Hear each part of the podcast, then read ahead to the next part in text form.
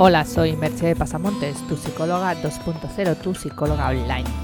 Ya sabes que puedes entrar en mi blog merchepasamontes.com y allí encontrarás información sobre mis servicios online de psicoterapia, de coaching y mis cursos online. El podcast de hoy lleva por título Encontrar la paz interior, el cerebro espiritual. Encontrar la paz interior es una de las principales aspiraciones de muchas personas pero en este mundo frenético en el que vivimos, con trabajos estresantes, obligaciones familiares y sociales, autoexigencias y demás presiones internas y externas, no es fácil conseguirlo. Y esa búsqueda nos conduce a veces por caminos no demasiado correctos para alcanzar dicho objetivo. Encima nos encontramos en un momento especialmente estresante con la pandemia del COVID-19 que parece no tener fin. Cada día hay malas noticias, restricciones, problemas. Necesitamos más serenidad que nunca. ¿Por qué hablo de la conexión divina? He estado releyendo el libro del neurofisiólogo Francisco J. Rubia, La conexión divina, en el que hace un repaso exhaustivo de la historia del misticismo y la trascendencia y de los estudios en neurociencias al respecto. Y es maravilloso darse cuenta de cómo ciencia y espiritualidad confluyen y cómo podemos encontrar la paz interior con la ayuda de ambas. Como dice Francisco J. Rubia, nuestra civilización occidental, con la preferencia de la vida ordenada y lógica, ha reprimido una parte tan importante de nuestro ser como es el inconsciente, que es fuente de inspiración, intuiciones y sentimientos.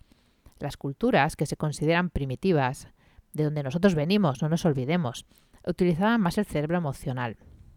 Utilizaban más la parte del sistema límbico y sus conexiones con el hemisferio derecho, esa parte de la que ya te he hablado a veces esa parte en donde reside más nuestra vida emocional, nuestra vida intuitiva.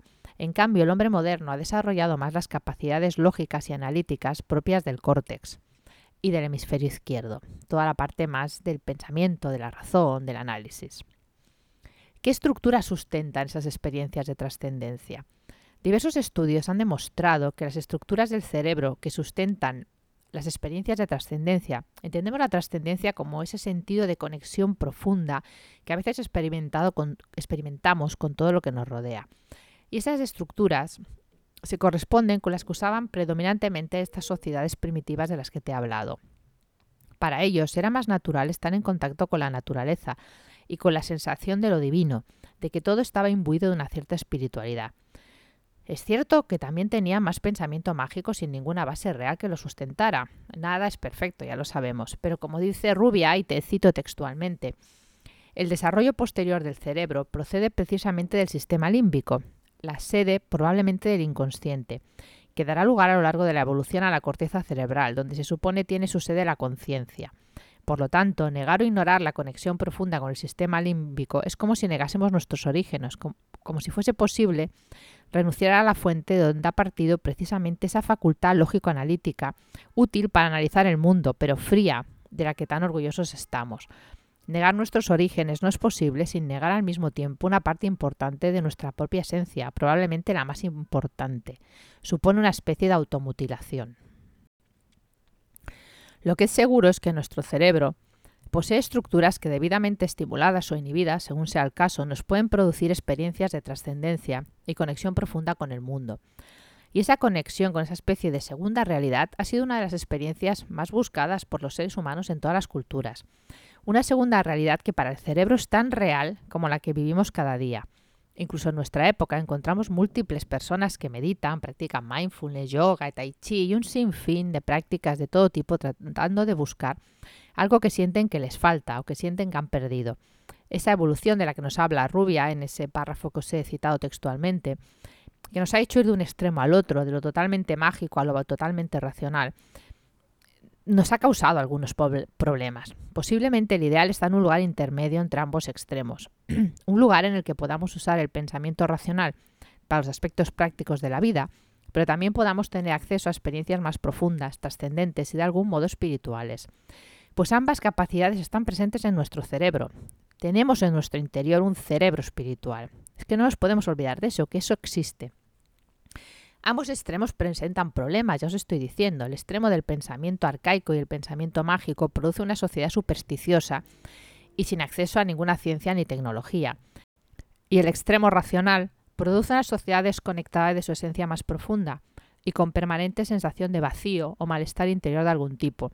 Vacío que se llena, por citar algunos ejemplos, con drogas, adicción al trabajo o al sexo, consumismo. Pero aún así no se logra con ello la paz interior tan buscada, solo momentos de placer o satisfacción efímeros.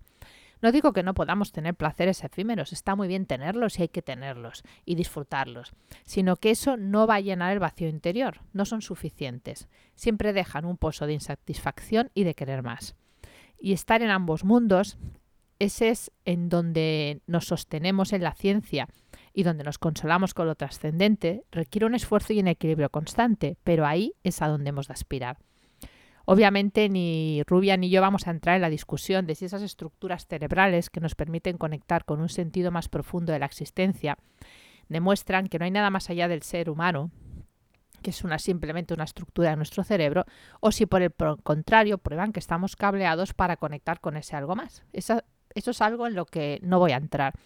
Esa decisión de en qué creer queda a criterio de cada uno, obviamente, y además efectos prácticos para lo que yo os explico en este podcast no es importante.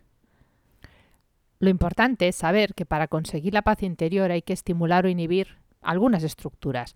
La mayoría de nosotros no llegaremos a tener una experiencia de iluminación o trascendencia, pero podemos tener una mayor conexión con nosotros mismos, con los demás y con el mundo, entendido así como naturaleza viva, como una fuerza, como un algo distinto a nosotros, un algo superior. Y para eso hay que entrenarse. Sería muy largo para un podcast explicar qué es una experiencia de trascendencia, los caminos que llevan a ella, y si el tema interesa, pues dejadme comentarios en el blog y podemos hablarlo en otro podcast. Pero sí que os digo que cuando una persona vive una experiencia así o similar, muy cercana a ella, cambia su manera de estar en el mundo y a veces eso es para siempre. Y uno de esos caminos de conexión es el mindfulness y la meditación. No es un camino corto ni rápido, ni con garantía de hasta dónde vas a llegar. No hay garantías en este mundo, pero es una de las vías de acceso a esa otra realidad, sin tener que llegar a iluminarse ni estar meditando todo el día. La práctica regular del mindfulness ayuda a conectar más con uno mismo, a eliminar la sensación de vacío interior, a tener mayor paz y a sentirte más conectado con los demás y con el mundo. Ya te digo, no te puedo asegurar una experiencia profunda de trascendencia practicando mindfulness, pero sí un cambio en el sentido explicado, siempre y cuando lo practiques de un modo regular y continuado. Yo te puedo ofrecer mi curso online, Mindfulness, vive en calma y ten foco, y durante el mes de enero, ya que estamos en estas circunstancias, lo puedes encontrar con un sustancioso descuento. Eh, te voy a también a leer las palabras del maestro Thich Nhat en su libro Hacia la paz interior, que dicen así. Estando en meditación nos detenemos y contemplamos las cosas profundamente. Abandonamos toda actividad para estar ahí, simplemente con nosotros mismos y con el mundo. Al detenernos empezamos a ver y si podemos ver, comprendemos. Los frutos de este proceso son la paz y la felicidad. Podéis elegir este u otro de los múltiples caminos que hay para desarrollar esa parte de nuestro cerebro, que de algún modo perdimos con el desarrollo del córtex y la parte racional, o que desconectamos más bien dicho.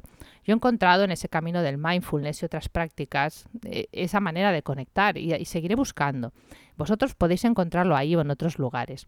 Lo importante es no dejar de hacerlo y no intentar conseguirlo por medios sustitutorios que finalmente te dejan bastante más vacío que al empezar. Y como os he dicho, no hace falta creer en nada para realizarlo. Nuestro cerebro cree y está cableado para creer. Elige si quieres hacerlo creyendo en la ciencia y en el cerebro y en la neurociencia, o creyendo en Dios, la energía universal o lo que te plazca. Pero no dejes de hacerlo. Empieza ya tu búsqueda, porque la, recompensa es enorme. Y hasta aquí el podcast de hoy.